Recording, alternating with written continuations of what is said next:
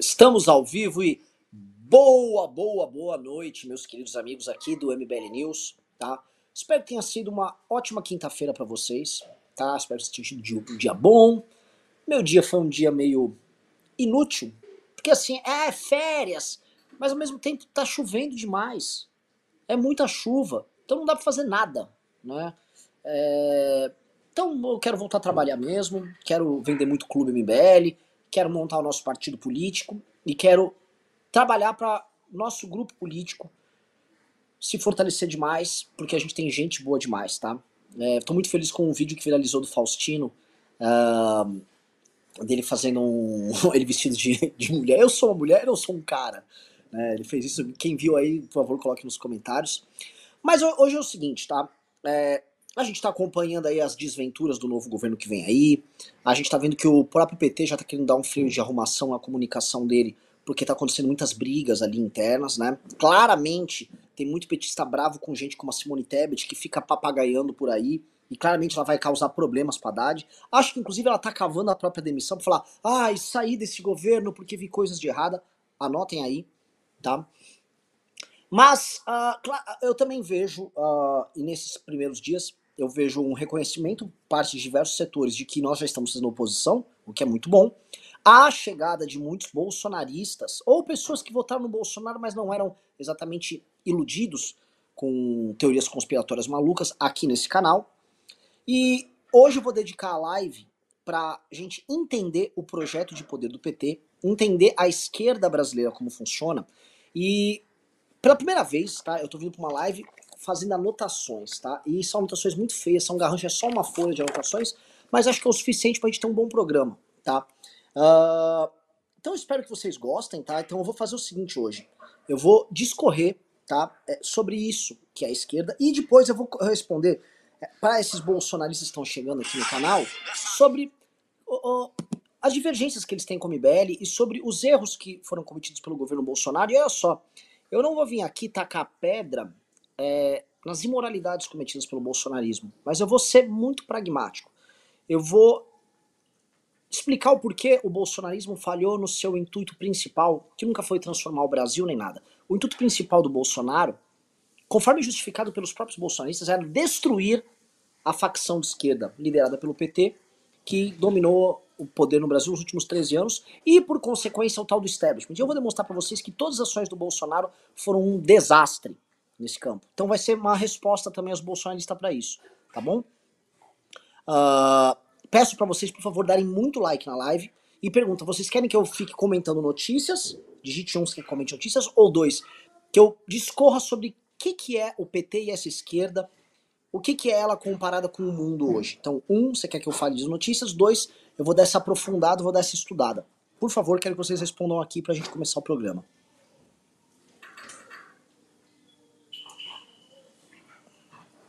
Não adianta falar um e dois, pessoal. vou dedicar o programa a uma das coisas. Tem que ser dois ou um.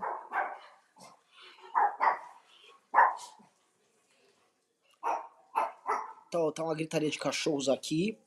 Vamos lá, vocês estão votando.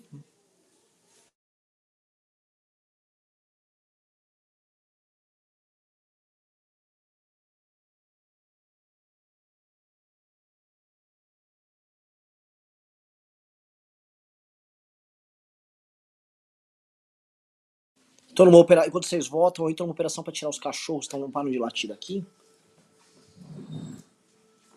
Vamos lá. E minha sobrinha tá aqui, veio dar um oi. Dá um oi aqui pro pessoal. Diz oi pro pessoal. Oi. Oi. Bebê, você vai votar um ou dois? Um. Um? Não, é dois. Fala dois. Dois. Dois. Ótimo. Agora, agora vamos começar, tá? Uh, então vamos começar a conversar aqui com vocês, tá? E eu vou uma perspectiva bem maquiavélica, tá? Sobre poder e disputa de poder. Grupos políticos que disputam poder, a despeito de todas as propagandas que eles possam fazer e tal, grupos políticos, no fim do dia, eles têm duas coisas essenciais a serem feitas. Uma das coisas é fortalecer seus aliados e a outra é enfraquecer seus inimigos. Por mais que alguém venha com um discurso bonito, isso e aquilo, grupos políticos precisam fazer isso especialmente durante guerras faccionais. E democracias, via de regra, são regimes em que facções ou grupos de muitos disputam o poder. Portanto, as democracias elas acabam exigindo que as facções fiquem em disputa eterna por poder. Você vai cair. Minha sobrinha tá aqui querendo participar do programa, ó. E ela vai cair do sofá. E aí, Angelina, diz oi aí pra galera. O que, que você quer? Dá um recado pras pessoas. Hã? Diz uma coisa aí. Tá, você não quer falar nada. Vamos lá. É... Então, democracias, elas envolvem isso. Então, vamos tirar um pouco um discurso infantilizado que existe sobre política aqui, né? Ou você fala, não, Renan, política é o exercício do bem comum e tal. Gente, beleza, vamos falar aqui sobre a disputa de poder, porque democracias e sistemas de governo todos tratam sobre disputas de poder e formas do exercício de poder e maneiras de se concentrar ou não o poder. Monarquia concentra numa pessoa, oligarquias em um pequeno grupo, democracia numa certa massa. Então, as formas de governo são formas como você lida com essas disputas internas e como você divide o poder, tá? E dito isso, que vocês precisam entender esse ponto, a, a esquerda brasileira, ela entende todas as ações dela, ela que é profundamente astuta e que internaliza esse maquiavelismo, e a direita não.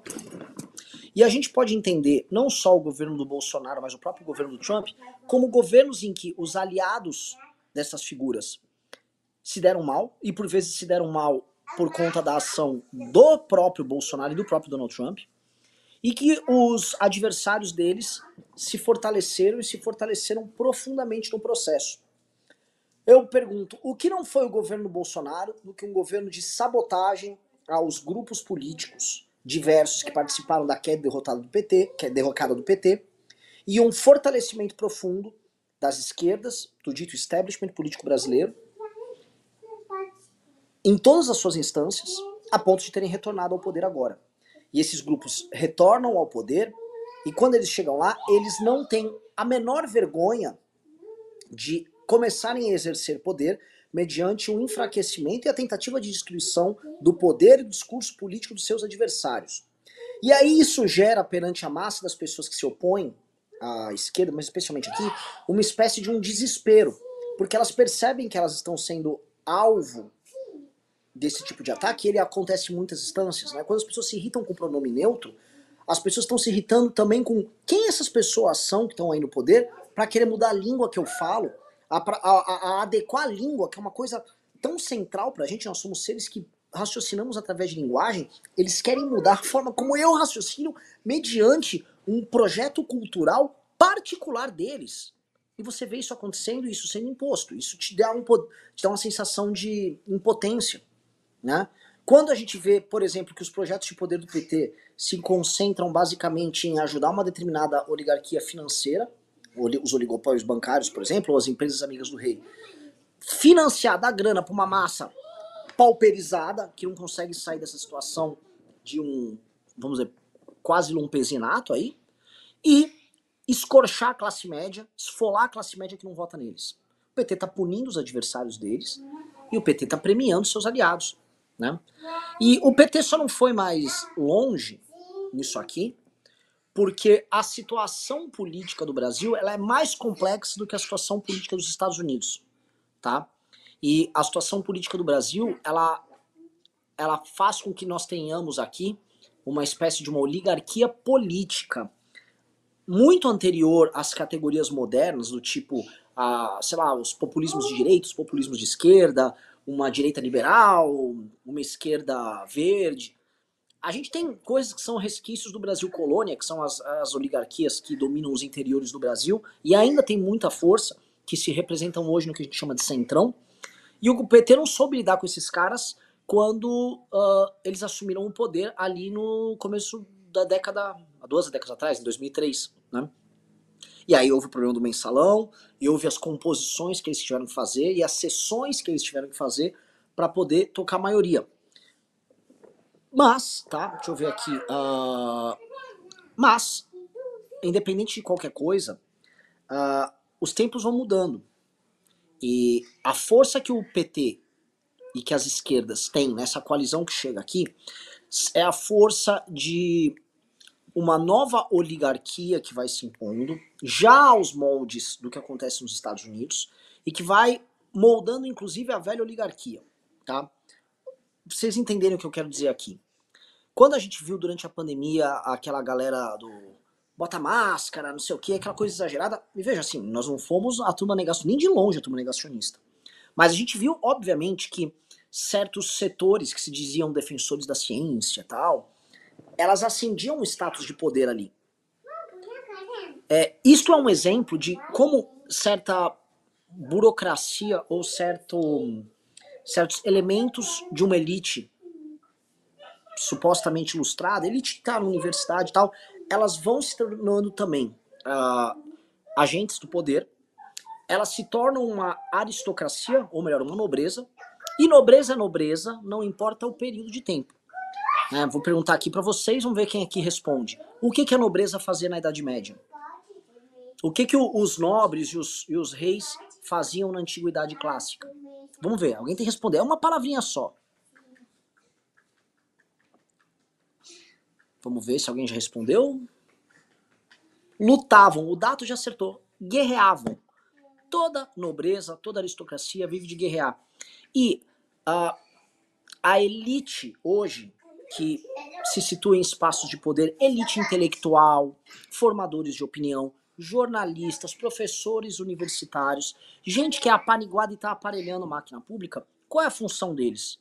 É a guerra. E a guerra não se dá mais como gente lutando no lugar, mas o Alexandre Grande carregando um cavalo. A guerra se dá. Pera, Angelina, você está fazendo muito barulho. Fala mais baixo. A guerra se dá como? A guerra se dá na.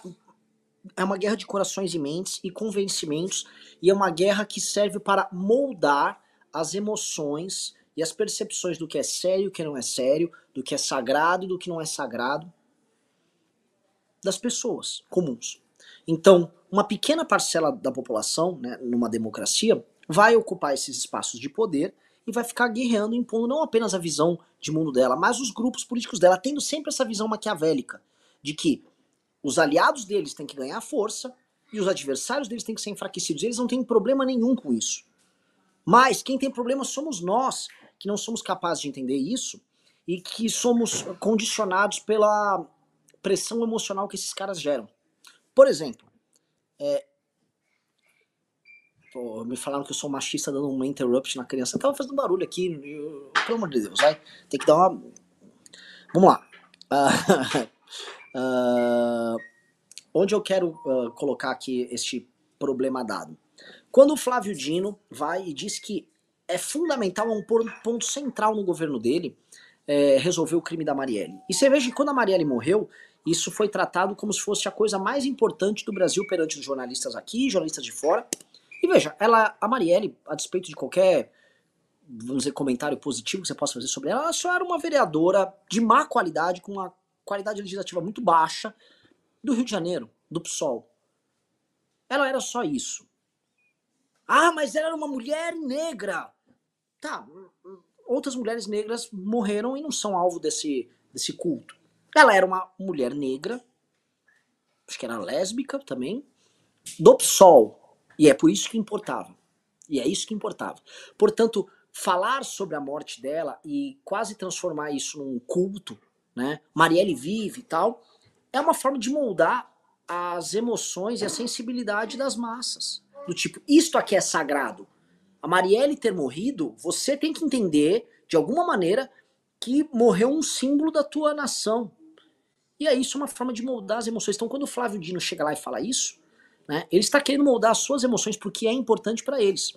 E os bolsonaristas nunca entenderam isso. Veja, o Bolsonaro foi alvo de uma tentativa de um atentado. E o tempo todo eles tentaram criar essa mesma emoção como se fosse uma comoção nacional e acabou se tornando apenas uma comoção para eles. Agora, como a esquerda tem essa mesma elite dentro das redações dos jornais, dentro das universidades, eles criam essa espécie de consenso que vem de cima para baixo, que fazem você achar que a morte da Marielle é uma morte mais significativa do que de outros vereadores que aconteceram no Brasil. Não, outros vereadores morrem todos os anos no Brasil.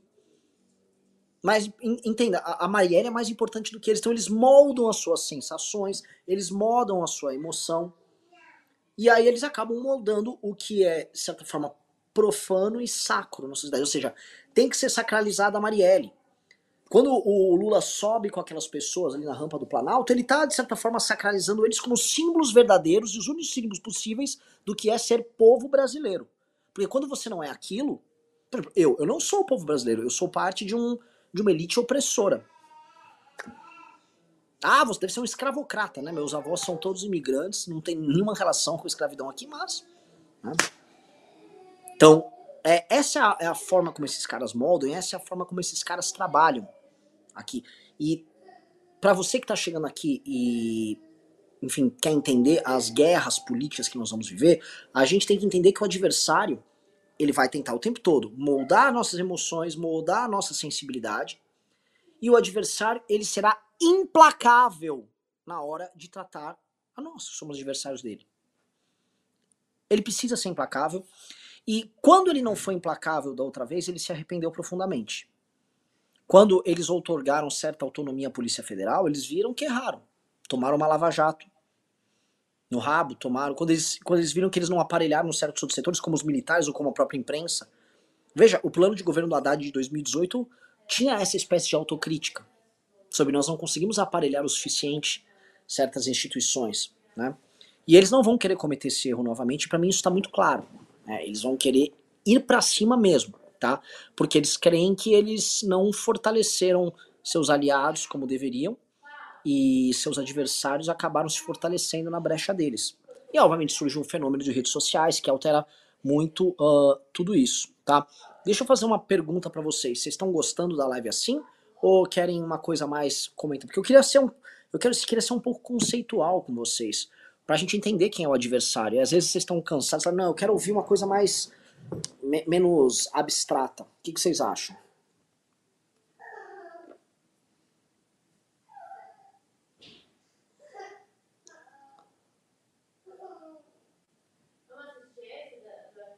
Ah, estão gostando. Então, beleza. Estão gostando. Né? Eu até anotei algumas coisas interessantes. Né? Uh... Como é que se dá isso e por que, que a política do Brasil é diferente da política dos Estados Unidos? Olha, a política dos Estados Unidos ela essa divisão esquerda-direita ela está se dando de uma maneira muito é, ela é diferente da nossa porque são países que estão, especialmente os Estados Unidos, mas a Europa dá para incluir, eles estão em estágio de desenvolvimento político e social muito maior do que o nosso. Portanto, certos problemas que nós temos aqui, eles não têm lá. E a gente tem certos problemas, vamos dizer, quase atávicos, que vem do período de Brasil colônia, que nós não resolvemos.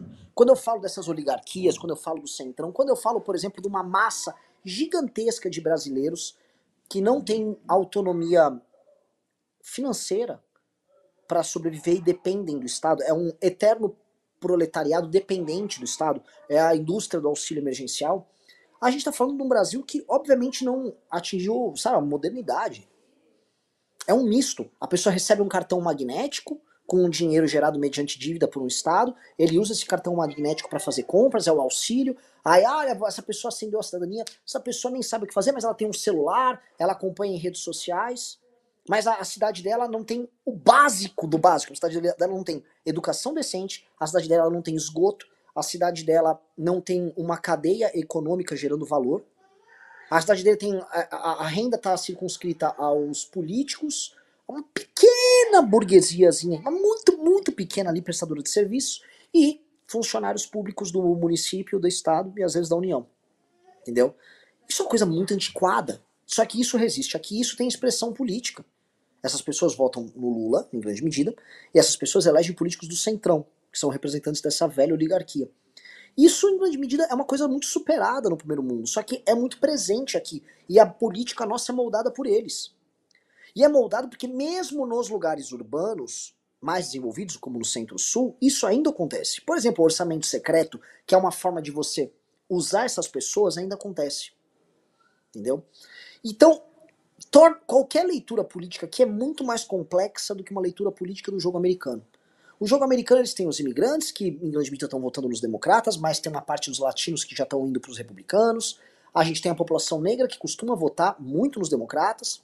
E aí a gente tem uma divisão da população branca que no, nos lugares mais uh, desenvolvidos, vamos dizer assim, mais, uh, mais metropolitanos, vai lá, eles são, vai Nova York, certas capitais tal, eles são democratas, porque eles são mais progressistas, porque eles têm as pessoas mais graduadas, tem essa elite que a gente chama, né? E a gente tem no restante dos Estados Unidos e nos interiores dos Estados Unidos um eleitorado forte republicano, esse eleitorado branco. E aí eles veem que os eleitores mais jovens nos Estados Unidos, eles estão migrando conforme eles estão estudando, entram nas universidades, que viraram pontos de formação e de disseminação do pensamento dessa elite. Eles estão vendo que seus filhos não votam como os pais, uh, eles estão vendo que, por exemplo, há uma massa de mulheres descontentes que caem no feminismo, e eles estão vendo uma mudança demográfica muito grande no país deles, e aí eles tentam procurar respostas para isso, tá? Isso acontece aqui, isso acontece aqui, tá? Só que aqui, veja, uh, o eleitor de esquerda não era agora, até nos últimos 15 anos, esse cara urbano, esse cara urbano não votava no PT tanto. Já votou até. Ele votava mais nos anos 80, depois uh, diminuiu isso, né? A, a, o antipetismo ficou. se cristalizou nos anos 90 nesses lugares urbanos, São Paulo, um exemplo mais claro. E depois. Uh, agora a gente está vendo como a juventude, as gerações mais novas, elas vêm aí e elas são reinstrumentalizadas por uma esquerda identitária. Então, por exemplo, a gente vê essas agruras desses bolsonaristas, porque às vezes você está falando de uma pessoa que tem uma loja, uma loja de ferragens em Piracicaba. E é um pai de família normal, tem a ver ele quer fazer um churrasco dele no fim de semana, só que a filha dele, que passou na Exalc, tá, Exalc é um exemplo ruim, ela passou lá no Unicamp, ou passou numa faculdade, numa Anhanguera, ela acha legal, ah, interseccionalidade, não sei o que, feminismo, ela recebeu um Reels ou um vídeo no TikTok, e aí aquilo instrumentaliza os rancores, os ressentimentos dela, e ela é uma feminista e volta no bolo, sendo que o pai dela é um dono de uma loja de ferragem. Isso está acontecendo na casa dessas pessoas de classe média. Só que essas pessoas de classe média são obrigadas a lutar contra os próprios filhos aqui e contra as oligarquias que são eleitas aqui no Centro-Sul também, mas muito no Nordeste. E essas oligarquias elas querem fazer uma política essencialmente parasitária, que faz aliança com qualquer governo vigente desde que eles possam ganhar poder. Então é muito complexo. E como o PT quer se comportar nisso? E esse, esse é o problema geral, porque o Bolsonaro, né, e tem bolsonaristas querendo assistir esse programa, uh, é legal a gente eh, pensar, o Bolsonaro não entendeu como é que era esse jogo, não havia reflexão no bolsonarismo para entender, mas que diabos, que jogo é esse? O Bolsonaro confundia as oligarquias uh, de alto clero que comandaram o Brasil. Ele confundia um Rodrigo Maia, ele confundia um PMDB, ele confundia um PSDB com o baixíssimo clero da Câmara dos Deputados, que são coisas diferentes, são oligarquias, mas mesmo as oligarquias têm suas gradações, têm 50 tons de cinza. E ele não entendia. Eles chamavam, tinha aquela música daquela Paula Marisa, né? É, Chuchuca vem aqui com seu centrão, atacando Maia. E assim, não era a mesma coisa. Até o Maia via isso e ele não entendia o ataque, porque era burro. O Bolsonaro não entendia como é que funciona essa lógica. O que é uma oligarquia de alto clero que ainda luta por uma modernização do país contra as oligarquias de baixíssimo clero que só são predadoras. Né? Então o Bolsonaro não entendeu, então ele acabou lutando contra as oligarquias de alto clero. E na verdade as oligarquias de alto clero se organizaram junto com os tribunais superiores para colocar o Bolsonaro de joelhos junto com o PT. E aí o que, que ele faz? Ele se entrega para as oligarquias de baixo clero. Porque tudo que a oligarquia de baixo clero quer ter é controle do orçamento e de dinheiro para ela se tornar um dia uma oligarquia de alto clero. Mas falta tutano para eles, falta um projeto. Eles vêm também de estados muito pouco desenvolvidos. Pega o Ciro Nogueira. Qual a expectativa do Ciro Nogueira? Né? Mesmo que ele é uma raposona tal, Nogueira é um homem de, uma, de um horizonte muito estreito, pra gente ser, pra não ser grosseiro. Né? É, tá legal até aqui, tô me fazendo claro, porque eu tô tentando explicar agora o drama do Bolsonaro nisso. Aqui não tá com audiência boa, não. Ah, eu estava falando do, do Bolsonaro. Ah, do entendimento do Bolsonaro uh, errado sobre o que eram as elites que compunham. Então, o que, que eu imagino que o bolsonarismo deve ter imaginado, tá? O bolsonarismo se comportou uh, criando uma espécie de um culto familiar quase monárquico da família Bolsonaro. e a família Bolsonaro como uma representação virtuosa que seria do homem brasileiro comum, que seria um ponto focal para, numa aliança com o povo, enfrentar as oligarquias. Eu tô pegando aqui um tipo de exemplo dado por um cara que eu cito bastante, que eu peço para vocês seguirem e lerem, que é o Curtis Yarvin, que ele mesmo acha que uma espécie de a única forma de você derrotar as oligarquias que estão no poder dentro de uma democracia deturpada, que é a democracia que a gente vive, é você criar um ponto focal numa espécie de monarca, porque aí o monarca consegue enfrentar a aristocracia, a nobreza, através de um vínculo que existe entre o monarca e o povo, em certa medida. Né? E os bolsonaristas assim fizeram. Eles tentaram organizar uma revolução popular que criava um vínculo indissociável entre o povo deles e o rei, o Bolsonaro, e assim o bolsonarismo enfrentaria o sistema que ele plasmou muito no STF, a figura da, oculta dessas forças que controlam o Brasil, e aí o bolsonarismo faria enfrentamento a eles e derrotaria essas oligarquias. Então vamos entender aqui, pra, se tem um, algum bolsonarista assistindo, vamos falar o que a gente concorda entre si? Nós temos valores muito diferentes dos valores da esquerda. Acho que a gente já concorda aqui. Outra coisa, acho que a gente e você, bolsonarista, e uma parte dos bolsonaristas vão concordar que essas oligarquias, sejam as oligarquias velhas que nós temos, sejam essas neo eh, seja essa nova nobreza que nós temos formada por acadêmicos, jornalistas, formadores de opinião, que estão aí ocupando essa posição. O Curtis Yarvin nos Estados Unidos chama mais ou menos isso, tá? De catedral. E a, a gente concorda que esses caras, em grande medida, são farsantes, que eles enxergam o restante da população como uma massa a ser dominada, que eles têm uma visão maquiavélica do jogo, eles querem o tempo todo enfraquecer esses adversários, que somos nós, na prática, e que eles fossem derrotados. Beleza. O, o, lance do Bolsonaro, porém, é que a lógica que ele opera, a cadeia de comando que ele criou, né, se ele fazer só o Bolsonaro tá fazendo essa revolução para enfrentar essa oligarquia. Pô, eu tenho um tesão danado em algo assim, enfrentar essas oligarquias. Eu tenho uma energia, assim, eu acho que a nossa missão histórica é enfrentar e derrotar essas oligarquias.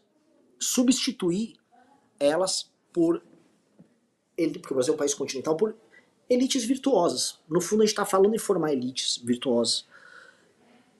Mas. e que trabalhem com a verdade o tempo todo, ao máximo. Tentem trabalhar com a verdade e que tenham um projeto de país. Mas não foi o que o bolsonarismo fez, porque os instrumentos uh, empregados na existência do bolsonarismo são instrumentos baseados em recompensas uh, através de views, likes, dinheiro e votos, no culto e proximidade ao rei. E isso cria uma política interna muito perversa de autodestruição e de competição entre eles e entre todos que possam concorrer em uma medida com eles. Ao ponto do bolsonarismo se tratar, ao fim, de uma regra maquiavélica ao contrário. Para um bolsonarista, os possíveis aliados têm que ser destruídos. E os adversários, com isso, se fortalecem. Então, a lógica interna do bolsonarismo fez com, por exemplo, que ele temendo o Moro, eu vou, eu vou dar um exemplo claro, ele temendo o Moro e querendo proteger o próprio filho, ele destrói a Operação Lava Jato e o Moro, que são instrumentos, naquela época, centrais para o Bolsonaro chegar ao poder e para enfraquecer essas oligarquias, e assim ele fortalece as próprias oligarquias. O que o Bolsonaro fez no começo do mandato dele, seguindo a regra mais óbvia de luta e guerra política, foi enfraquecer seus aliados e fortalecer seus adversários. Ponto. Quando o Bolsonaro adotou políticas de cancelamento contra nós e todas as outras figuras da direita, ele enfraquecia possíveis aliados e se fortalecia, não, e fortalecia os adversários políticos dele. Ele fez isso durante o mandato inteiro depois ficou chorando, reclamando. Ah, estou sozinho. Sério? Mais do que isso. Outra regra, assim, básica do, do, do Maquiavel, né? O Maquiavel falava que o príncipe, ele deveria num, ele nunca deveria contar com a, com a defesa do território dele, do principado dele, uh, através de mercenários. Contar com mercenários é terrível. E, ele, e o Maquiavel estava nos mercenários. Quem são os mercenários que o Bolsonaro dispunha? Foi o Centrão que ele se aliou. Então o Bolsonaro ele atacou aliados próximos, atacou figuras que nem nós não éramos aliados do Bolsonaro, mas nós estávamos nas mesmas causas. Era possível ele sendo presidente tentar um convívio pacífico, civilizado. Ele não tentou. A tese dele é como eles precisavam criar essa figura do Bolsonaro e o vínculo direto entre o Bolsonaro e o povo, eles não podiam ter esses intermediários que pensassem diferente. E como o culto era direto e não poderia ter oposição, qualquer um próximo precisava ser destruído. E os estímulos para a rede de apoio dele fazerem isso eram óbvios, eles poderiam roubar votos desses adversários. Entendeu? Então isso eles fizeram com todos os militares, com intelectuais de direita, com formadores de opinião, com jornalistas, movimentos políticos, todo mundo que eles puderam fazer, eles fizeram. E aí eles foram cair na mão dos mercenários, que é outra regra básica. Como é que você não tem um time próprio e você dispõe de mercenários? E o grosso do que o governo Bolsonaro ficou fazendo foi atender as demandas dos mercenários.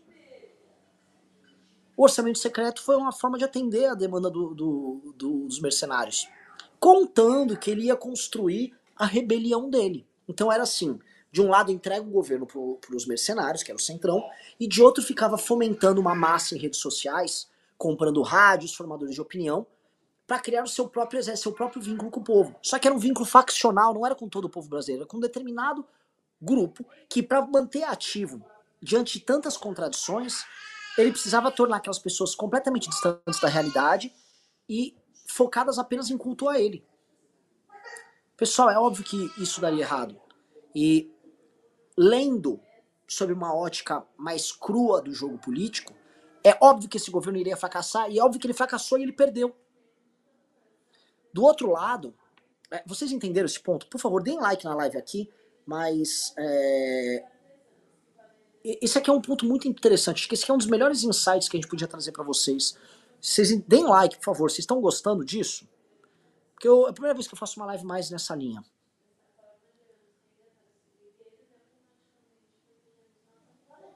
E outra coisa que eu vou pedir, por favor, gente, fecha a porta então aí, tá muito barulho.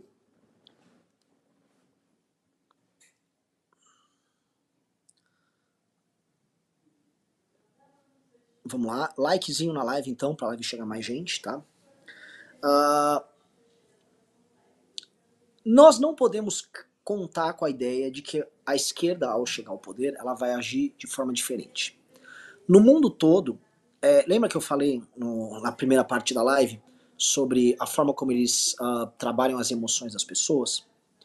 No mundo todo, as emoções das pessoas estão, especialmente no Ocidente, vai, estão sendo moldadas para que determinados grupos sociais, especialmente as classes médias, que via de regra nos países desenvolvidos são compostas por pessoas brancas, elas sejam demonizadas. Outro dia eu fiz uma thread que virou uma galera ficou, é, blá, porque eu queria botar esse problema lá. Em que dizia que você não pode debater imigração na Europa, caso contrário você é tratado como um fascista. Por quê? Porque não pode haver o mínimo sentimento de autopreservação de um determinado grupo social, que é basicamente a classe média branca. Veja, a classe média rica e progressista pode, brancos progressistas ricos, pode, porque eles são progressistas. A classe média branca, não os sentimentos e as emoções são moldados para que um grupo social fique coagido de tal modo que ele seja incapaz de esboçar uma resposta. E eu não estou falando, eu estou cagando, eu não estou dando a mínima para os europeus. Não gosto, eu, eu, gosto de Portugal e da Espanha. Eu torço assim, eu quero que preserve muito Portugal para a Espanha, porque eu descendo de portugueses, espanhóis, comida é boa, gosto de lá, os times de futebol são legais e torço para isso. O resto eu quero que se dane, não é problema meu. Só que Tratar nestes termos mostra que as emoções, os sentimentos e a agenda política é pautada pelos caras. E onde eu quero dizer do que vai ser feito aqui? É, aqui, é... o cara colocou esse Renan gosta da Suécia também. Eu não gosto, assim como país, tem coisas legais para fazer na Suécia e tal, mas é... tem coisas que eu gosto também, tipo comida da Suécia, o Schotbuller é legal tal. Mas é um país. As pessoas estão completamente malucas da cabeça. E não é meu, não é meu povo, cara. Assim, é, eu sou brasileiro e eu sou um brasileiro descendente de portugueses, espanhóis um pouco de italianos. Então, meus vínculos. Eu tenho parentes nesses países. Meus vínculos óbvios são com o Brasil, que é o meu país, que é o meu vínculo principal, e um vínculo acessório que eu posso falar, de onde vieram meus avós. É isso, entendeu? E onde eu quero dizer? onde eu quero chegar aqui. A esquerda, portanto, ela vai trabalhar para colocar aqui o inimigo dela no corner. E quem é o inimigo dela? O inimigo de curtíssimo prazo é o Bolsonaro, que eles poderiam tratar primeiro mediante um acordo em que ele ficasse calado, ou, dada a correlação de poder, a correlação de forças, eles irem para cima. O que está acontecendo? Como vocês acompanham no próprio Clube MBL, o Bolsonaro ele não está bem na correlação de forças. Foi tentado um acordo por ele, tocado pelos mercenários dele, que eu já comentei, o Arthur Lira, o Ciro Nogueira, e como o PT na prática e, o, e os tribunais superiores acabaram com o orçamento secreto, os fiadores na relação, que são os mercenários dele, ficaram sem dinheiro. O que acontece quando o mercenário não tem as moedas de ouro? Ou ele vai pilhar a própria cidade, ou ele vai se vender para outro lugar. Então eles não estão ligando pro Bolsonaro. Eles estão tocando a vida deles, enquanto dá. Até porque tem uma guerra ali pela, pela, pelas duas casas, especialmente pela Câmara dos Deputados, que o Lira está tentando manter. Pois bem, uh, de... no início o inimigo é esse. Mas o principal inimigo deles não é este. O principal inimigo deles são as classes médias, que eternamente, eternamente não sei, últimos 20 anos votaram na oposição ao PT. Votou no PSDB e votou no Bolsonaro. Estas classes médias são os inimigos a serem derrotados e o PT não vai poupar esforços para colocar as classes médias brasileiras com as suas mais diversas expressões, seja a classe média rural, seja a classe média urbana, eles vão fazer com estas classes médias o que é feito nos Estados Unidos com as classes médias deles lá. Vocês são fascistas, vocês têm uma visão de mundo que precisa ser derrotada, vocês têm que pagar mais impostos, vocês têm que ser taxados, e eles vão fazer isso porque eles têm uma visão real sem firulas do que é o jogo e do que é a guerra política. Eles vão fortalecer os aliados deles, eles vão enfraquecer os adversários deles, inclusive do ponto de vista econômico. Porque do ponto de vista econômico, eles lutaram agora para dar auxílio para o eleitorado deles. O auxílio foi para os eleitores do Lula. Eles vão se compor com os bancos e com os financiadores deles e com os empresários deles, com o plano que vai sair do Alckmin e do Haddad, agora, nos próximos meses. E a conta vai ficar para a classe média que não vota neles. E essa mesma classe média tem os seus filhos sendo impactados por teorias nojentas, que é o que eu chamo de cultura woke. Tá tendo sua, seu, seu padrão de vida profundamente deteriorado, profundamente depreciado, e já já não vai ter formas de se expressar. O desespero dessa classe média começa a ficar claro quando ela começa a endossar perspectivas já extremas com o Bolsonaro, do tipo, meu, se der um golpe tá tudo ok. Ou seja, a classe média instintivamente percebe que ela é a próxima a ser detonada, sacou? Por isso que quando a gente surgiu, a MBL, gente falou, cara, a gente não é um movimento de direita, a gente é um movimento de classe média. E isso não quer dizer que a gente seja um movimento que não goste dos mais pobres. Porque, sendo bem honesto, os grupos políticos que estão no, no poder não gostam dos mais pobres. Eles usam cada um a sua maneira. Até um breve parênteses aqui, as velhas oligarquias, antes do Bolsa Família, elas faziam esse atendimento assistencialista precário nas bases, e o PT depois federalizou isso, ao ter um cartão em que o vínculo era direto do governo federal com os municípios e com, as, com a pessoa. Então as pessoas identificavam Lula, Bolsa Família. O Bolsonaro tentou isso com o, o auxílio emergencial, e em grande medida essa é a tônica da política brasileira desde a velha república. Né? Aliás, eu tô fazendo agora parênteses, parênteses, mas a velha república era ridículo demais. Quem é leu o, o Grande Sertão Veredas, né, pode perceber isso tinha os políticos, eles ganhavam, mas como é que era a política feita no interior de Minas?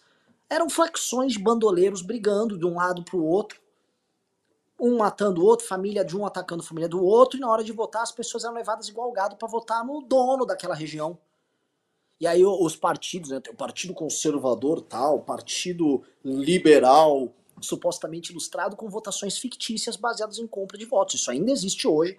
A base eleitoral da democracia brasileira ainda é compra de votos. É, mas, enfim, né, o povão mesmo é herdeiro disso. A novidade foi o surgimento das classes médias. E então o que o PT tá fazendo? O PT ele tá dando 600 reais lá pros caras, tá dando auxílio lá pros caras. E ele só pode tentar atacar de todas as maneiras a classe média. E como ele não pode desmontar ou matar essas pessoas, obviamente que o enfraquecimento não apenas econômico, ele vai dar os biscoitos que precisa, que ele não quer que essa classe média se rebele, igual ele fez no governo deles. Mas ele vai atacar essa classe média nos seus valores e vai impedir a classe média de ter meios para que ela possa fazer sua autodefesa. que é o que acontece no mundo inteiro, quer dizer, no ocidente todo. A classe média, ela vai sendo despida de meios de autodefesa, são redes sociais censurando material, o estilo de vida dela sendo considerado um estilo de vida fascista, preconceituoso, a ponto dela ficar tolhida. Né? É, essa é a lógica do jogo.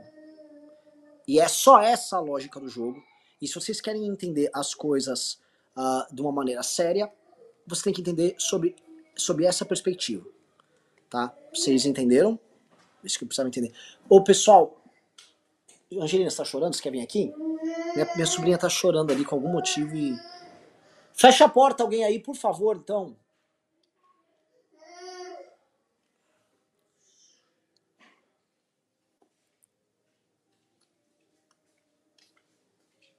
Ah, outra coisa, né? O Marcelo falou assim: a classe média já perdeu 35, 35% da renda para a inflação desde 2019.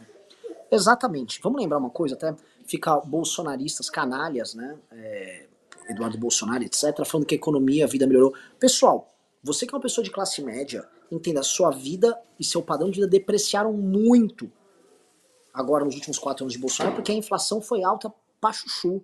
Não teve controle fiscal durante o governo Bolsonaro. Ah, teve, uma, teve a pandemia e nossa a, a inflação nos quatro anos do Bolsonaro comparado com o resto do mundo foi uma das piores. Não adianta se iludir agora com esse finalzinho de ano que eles deram uma maquiada e aumentaram jogar os juros para, sei lá, quase 18%. Não se iludam. O Bolsonaro aplicou com vocês de classe média o, o contrário da regra maquiavélica. Ele atacou os aliados, ele atacou o próprio eleitorado e foi dar dinheiro para os eleitores do Lula. Não estou falando que não tinha que dar auxílio, estou sendo única e exclusivamente frio na leitura aqui, tá? Foi isso que o Bolsonaro tentou fazer.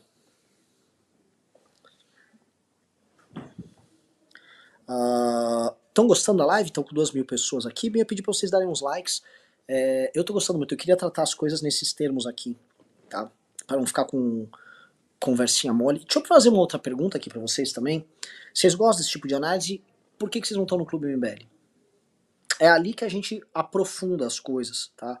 É ali que a gente hum, vai indo, é ali que a gente entende o jogo como as coisas são, tá? É, eu vou ver se entrou a gente mesmo aqui ó, no clube, mas eu ficaria muito chateado que, sabe, vocês que acompanham a gente não estão. É um real por dia, 30 reais por mês. É, é uma forma sensacional de financiar um grupo como o MBL.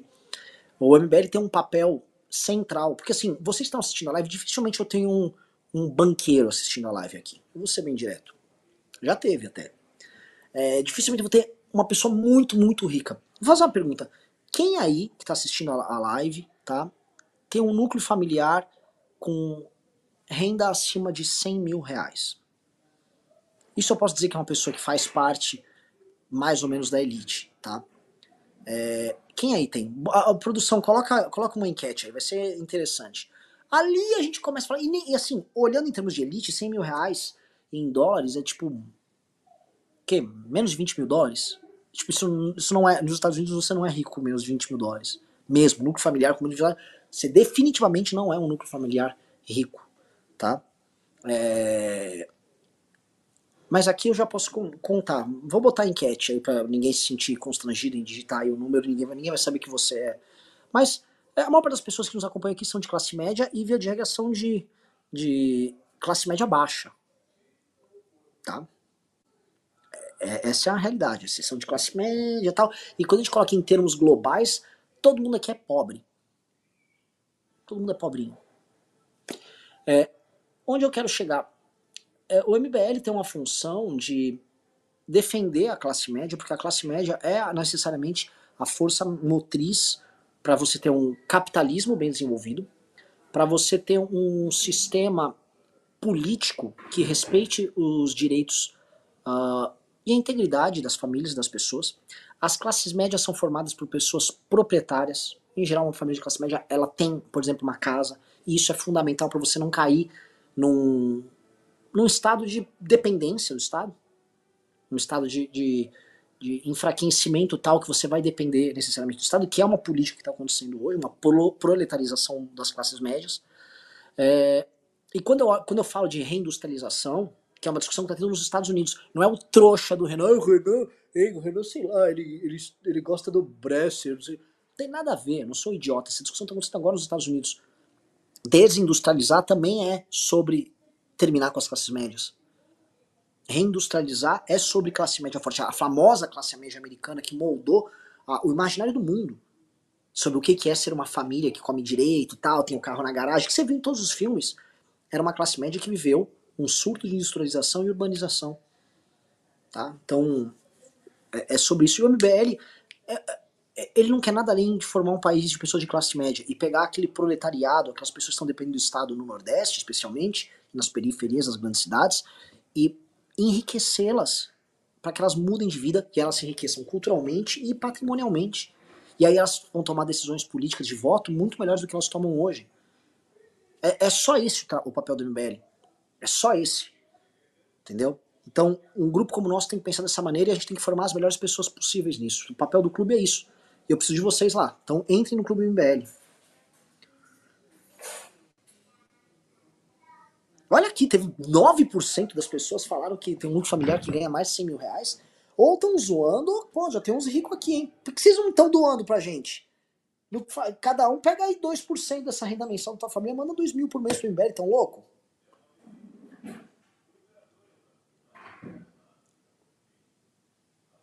O Wilker falou, dá um belo corte isso. Eu não sei, cara. Eu acho, olha, eu queria muito falar, fazer essa live hoje com vocês, tá? Eu queria muito é, explicar as coisas nesses termos.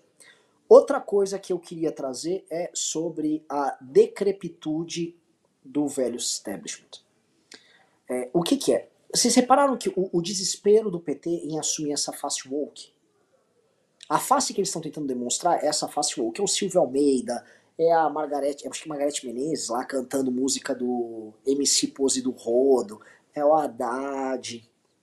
Esses são os rostos que eles querem colar. Fixem neles. Mas a base desse governo é a base política, que eu falo que é a união do establishment com o, a figura do Lula, é uma base velha e decrépita. Sacou? São as pessoas que participaram da Constituição de 88 e fracassaram. O nosso país ficou ruim. Nosso país perdeu relevância, perdeu espaço. Nosso país está uma porcaria. E nós demos errado por causa dessa geração, que no fundo é a geração boomer. Eles são da geração verdadeira, a geração boomer, né? Amigo é da geração do Caetano, que também mandam na cultura aqui no Brasil, são os mesmos parasitas de uma geração que fracassou, sacou? Vocês deram errado e vocês não saem dos espaços de poder.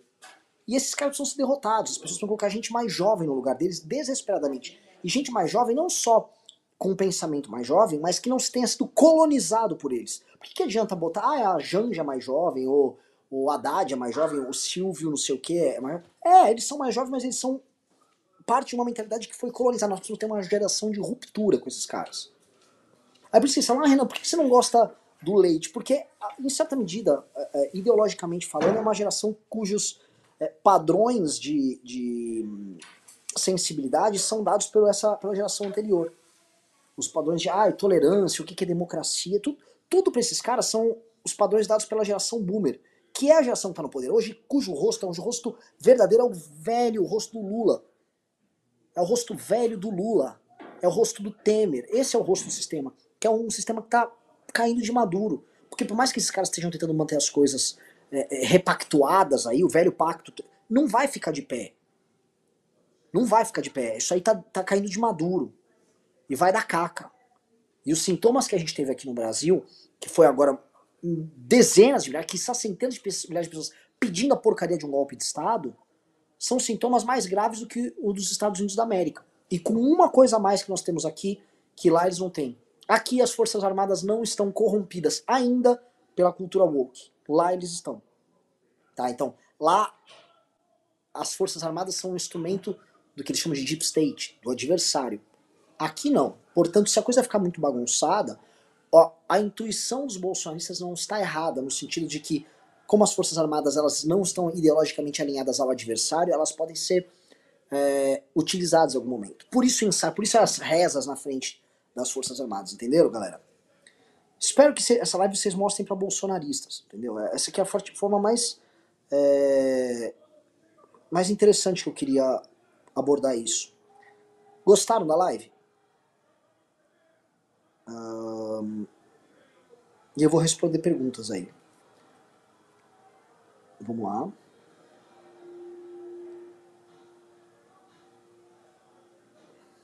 O Arthur Ar- Artoni disse: Renan, sugestão para as lives: fazer algum mecanismo para quem faz parte do clube poder fazer perguntas na live. Voltando para São Paulo, isso já é um pedido. Voltando para São Paulo, a gente vai fazer. Deixa eu falar outra coisa, tá? Eu tô querendo transformar o canal vermelho do MBL num canal permanente de lives. Uma live entrando atrás da outra, usar, mais os nossos estúdios. Começar com três programas ah, por dia. É um programa que pegue ou amanhã, ou a hora do almoço, um programa à tarde e o news à noite, né? E eu acho que eu quero manter um, um programa meu, mais solitário, o news à noite, e, eu- e a gente botar outras pessoas ali para fazer o programa de manhã. É, e sim, lá a gente quer criar ferramentas para que a galera do clube manda as perguntas, porque a galera do clube hoje, é, pô, é a galera que eu tô em love. A galera do clube e a galera da academia são meu- meus bebês. Guilherme Borges disse: Lula terá o direito de indicar dois ministros para o STF. Provavelmente esses novos ministros estariam alinhados com a pauta woke. Eu acho inevitável que estejam. Ainda mais saindo o Barroso, como estão falando que ele pode sair. Guilherme Borges disse: a promessa de reindustrialização desse novo governo é um indício de que a China terá participação nesses investimentos de infraestrutura. Eu acho muito bizarro falar em reindustrialização no Brasil sem atacar a agenda de competitividade. Como eles não vão atacar a agenda de competitividade, a reindustrialização é só aquela coisa caricata que eu vejo as pessoas falando que é tipo subsídios, um grande programa de infraestrutura, obras, investimentos em setores específicos. Só que se você não tiver agenda de competitividade, é inútil, tá? E o PT é contra a agenda de competitividade. Lucas Pimenta Orsini disse: Não, não, agora com o governo Lula, qual será a posição da Jovem Pan? Vai continuar insti- insti- insti- insistindo no bolsonarismo? Vai largar o bolsonarismo, mas vai continuar com uma posição de direita? Ou vai dar um 300, um, um 360, não, um 180 para a esquerda para não perder as verbas da Secom? Eu acho que ela vai tentar fazer as três coisas ao mesmo tempo, como qualquer veículo de mídia. Ela vai ficar próxima do poder, ela vai servir ao poder, ela também vai ter algum grau de independência servindo ao, ao público e a um determinado eleitorado. Então ela vai tentar fazer isso, vai tentar lidar com as contradições. Porém, vamos ver. Com o Constantino sendo pego, o Paulo Figueiredo sendo pego, todo mundo da Jovem Pan ali, os grandes nomes da Jovem Pan sendo pegos, eu acho inevitável que não sobre coisa pra Jovem Pan, porque a Jovem Pan tomou uma decisão de editorial de fomentar um golpe. Foi uma decisão editorial dela. Veja, a, a Jovem Pan, eu vou contar um negócio pra vocês, tá? Porque os próprios bolsonistas que vão lá são boca aberta. Tem uma moça na redação da Jovem Pan que anda, acho que é a diretora de jornalismo da Jovem Pan, que ela anda com um broche escrito Supremo é o Povo. É bilolada, é uma galera que acredita na tese golpista mesmo.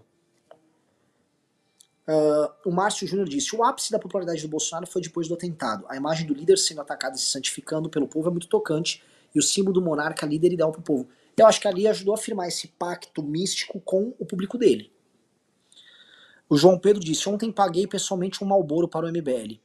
Para um MBL. Qual é o nível de profundidade no iceberg do MBL? Já tá avançando. Quem foi o alvo deste seu presente? Bisotto? Marisol Vinha disse: Marielle é uma construção bem astuciosa, carrega os valores do PSOL e não pode ser confrontada porque está morta. Suas virtudes são quase dogmas. Exato. A, a Marielle era só foi uma vereadora ruim. Ela era uma vereadora ruim que votava mal. Tinha ali uma luta histórica contra as milícias, que aí eu volto a colocar. Aí o governo Lula se compõe com milícia, aí todo mundo. "Shh". E a Aniele Franco não vai falar nada que tem uma miliciana no governo? Não falou nada. Isso vocês percebem né, como a esquerda é maquiavélica. Aniele Franco, o Marcelo Freixo, histórico combatente. Você pode discordar em tudo, Marcelo Freixo. Ele realmente combateu as milícias. Ele foi pro ministério da miliciana. É um grau de, de, de fidelidade ao projeto que é formidável. Diga o que quiser. Formidável. É a lógica para os aliados, fortalecimento, para os adversários, enfraquecimento. Renan Cadeira. Em O Príncipe, o livro que o livro cita que é mais difícil conquistar um principado pela segunda vez, já que o príncipe legítimo toma maiores precauções na segunda vez que reconquista o território. PT maquiavélico. Óbvio. Ah, o Arthur Xavier disse: vamos subir tuitaço. É, Lula, amigo da milícia, hashtag choquei fala do Lula. É, choquei, choquei. Também não vai falar do Lula. É, é, esse é um ponto que a gente se perde, né? A gente na direita é muito moralista e a gente fica querendo pegar contradições é, perante o do- da esquerda contra ela mesma. Eles, eles não ligam para essas contradições, eles não dão a mínima para essas contradições. Quando eles, têm, eles se deparam com certas contradições que atrapalham a consecução do projeto de poder deles, aí eles vão se matar internamente. E eles se matam, tem brigas enormes. Falar que a esquerda não tem briga é mentira. Eles têm brigas internamente.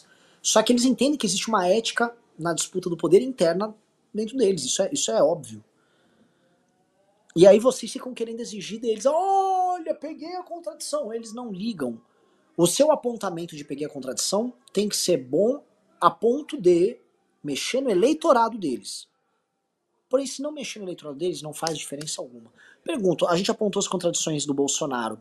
Pro eleitorado do Bolsonaro, fez alguma diferença? Foi uma diferença marginal, pequenininha. Uh,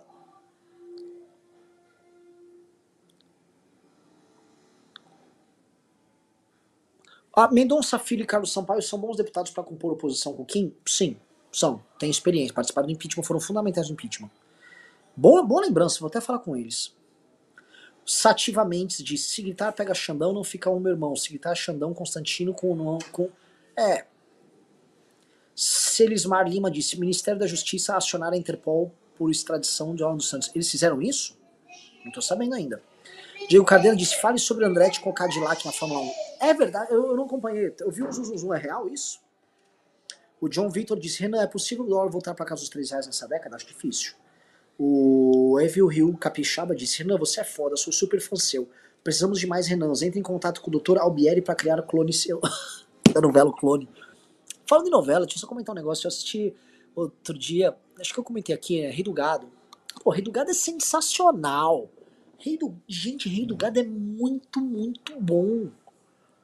Rei do Gado é maravilhoso, cara. A Globo era muito boa, cara. Rei do Gado é demais. A briga histórica, que eles construíram uma briga né, muito louca da família Berdinazzi e Mezenga. Eles eram parentes entre si e tal. É, a, a questão do sem terra, que eles. A abordagem não foi aquela abordagem retardada de hoje, uma abordagem inteligente. O, o Bruno Mezenga, ele era o herói da, da trama ele tinha uma visão complexa. O casamento dele com uma sem terra, que no fundo também era uma herdeira dos Berdinazzi. Puta, nossa, maravilhoso. As atuações também muito boas. Uh, o, o, Raul Cortez, simplesmente magnífico na novela. É, o Vitor Fernando disse: O que acha de lives temáticas? Não sei. O Renan Caldeira disse: Renan, lives durante o dia não poderão prejudicar o algoritmo? Somos classe média geral tá trabalhando. Tem que ter. Uh, Vamos ver aqui. Teve mais perguntas. Deixa eu ver se vocês estão entrando no clube. Ó, estamos com 40 pessoas que entraram no clube hoje. Mas vamos ver quem entrou durante a live. Ah, pô, não entraram. Gente, clube.mbl.org.br. Vamos? Vamos entrar no clube?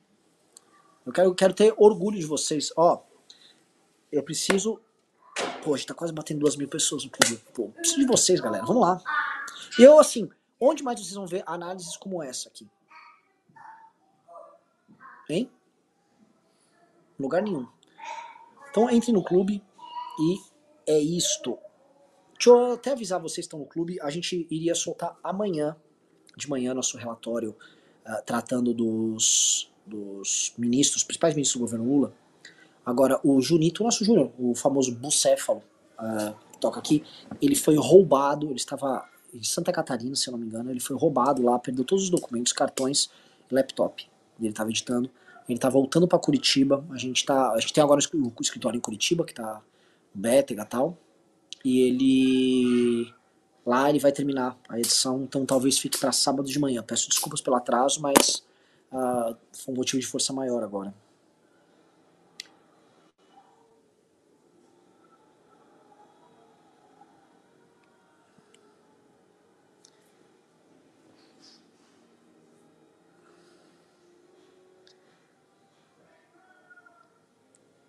Renan, eu tenho no saldo bancário só 27 uns trocados. Posso entrar no clube ou só 30 reais? É 30 reais por mês. Uh, falta quanto para 2 mil pessoas no clube? Cara, mais umas 18 pessoas.